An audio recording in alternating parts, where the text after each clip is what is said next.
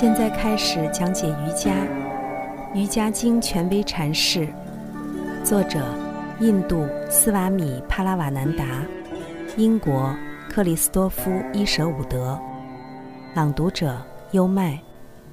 第一章：瑜伽及其目标。第三十九节，或者把心固定在自认为是善的神圣形式或象征上。波颠舍利哲学最吸引人的一个特点是其宽广的视野和它的普遍性。他从不把任何特定的记忆附着在阿特曼临在之光上，无论他透过我们的无名层发出的光多么微弱，我们都可以据此形成自己关于善的图像和象征，并把它们投射到外部世界上。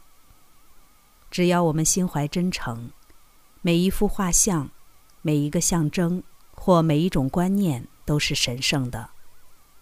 它也许很粗糙、很幼稚，也许对别人没有吸引力，但这些都并不重要。重要的是我们对它的态度。只要我们真心诚意的敬重它，我们就使它显得神圣。因此，始终应对他人信奉的宗教怀有敬畏感。并提防偏见。同时，我们必须选定一条路，坚持走下去，正如本章第三十二条箴言所阐明的那样。否则，我们只会把全部的精力浪费在灵性的走马观花上。如果心中空无一物，我们就会发现圣坛或圣地也空无一物。并且，千万不要忘记，在修炼某一法门时。尽管实在无处不在，但只要用我们自己的心，才能接触到它。正如印度伟大的圣者加比尔在他的一首著名的诗中说的：“当我听说水中的鱼儿口渴时，我笑了。实在就寓于你的体内，而你却不停地在森林中游荡。真理就在这里，去你想去的地方。”贝纳勒斯或马图拉，直到你在自己的灵魂中发现上帝，你才会发现整个世界都毫无意义。译者注：贝纳勒斯位于印度北方邦东南部，恒河中游左岸，是印度教徒的朝拜中心，也是佛教徒、耆那教徒的朝拜圣地。其城西北约十公里的鹿野苑。据说为释迦牟尼第一次讲道及初转法轮处。第四十节，瑜伽师可以专注于任何尺寸的对象，小如原子，大至无限。在这里，瑜伽师 （yogi） 并不仅仅是指修炼瑜伽的人，而且还指已经获得心住一处之力量的人。当然，这种力量只有通过完全的自我掌控才能获得。当灵修者刚刚开始练习专注时，他会碰到所有令人精神涣散的事情。参见本章第三十三十一条箴言。你永远不会意识到你家里有多少垃圾，除非你开始清理阁楼和地下室。你也永远不会意识到，在你的潜意识领域堆积了多少废物，除非你开始尝试练习专注。许多初学者会因此而泄气，他们说：“在我开始练习专注之前，我的头脑似乎非常清醒和平静，现在却心神不宁，满脑子邪念，这使我十分厌恶。想不到我这么坏。”我肯定会越变越坏，不会好起来了。当然，他们错了。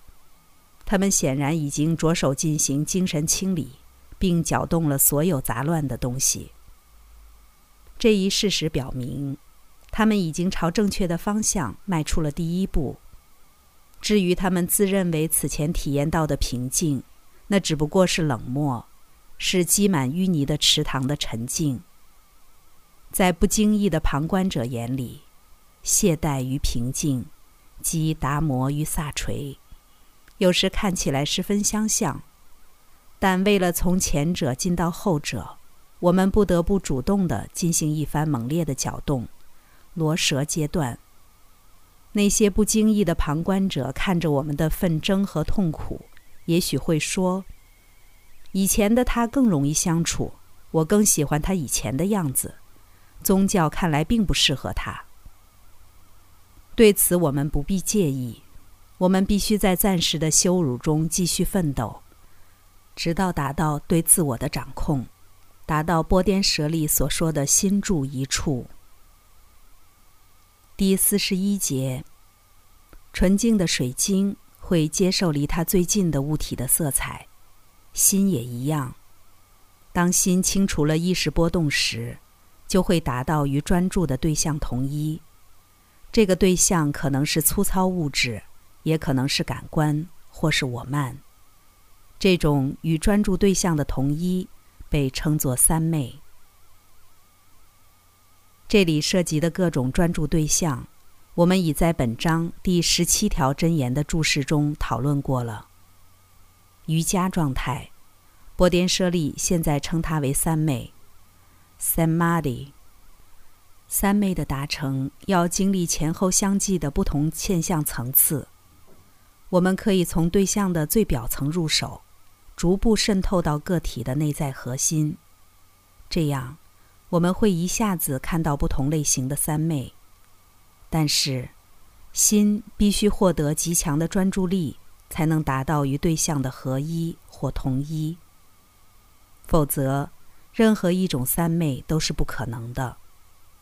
正如我们在本章第五条真言的讨论中所看到的，要平息心中的意识波动，首先只能把许许多多的小波浪吞没到一个大波浪中。即专注于独一的对象。在奥义书中，对这一过程的描述略有不同，可能更简单、更易操作。书中告诉我们，在专注一个对象或任何对象时，要将它视为内在的实在，即阿特曼的象征。如果我们牢牢把握住这一个概念，一刻也不松手。我们就会超越对象的现象外壳，植入它存在的内在本性。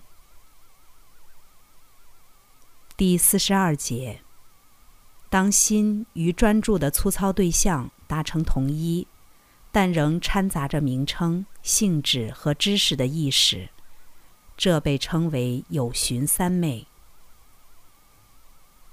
刚才带来的是，现在开始讲解瑜伽。瑜伽经权威阐释，第一章，瑜伽及其目标，第三十九节至四十二节。或者把心固定在自认为是善的神圣形式或象征上。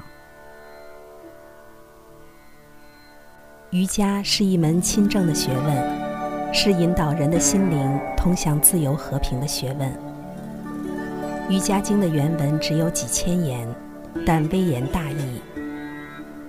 二零二三新年伊始，希望通过这本《瑜伽经》的注释本，可以对你的生活提供一种全新的哲学理解以及有益的指导。跟着优麦，带你不走寻常路的看世界。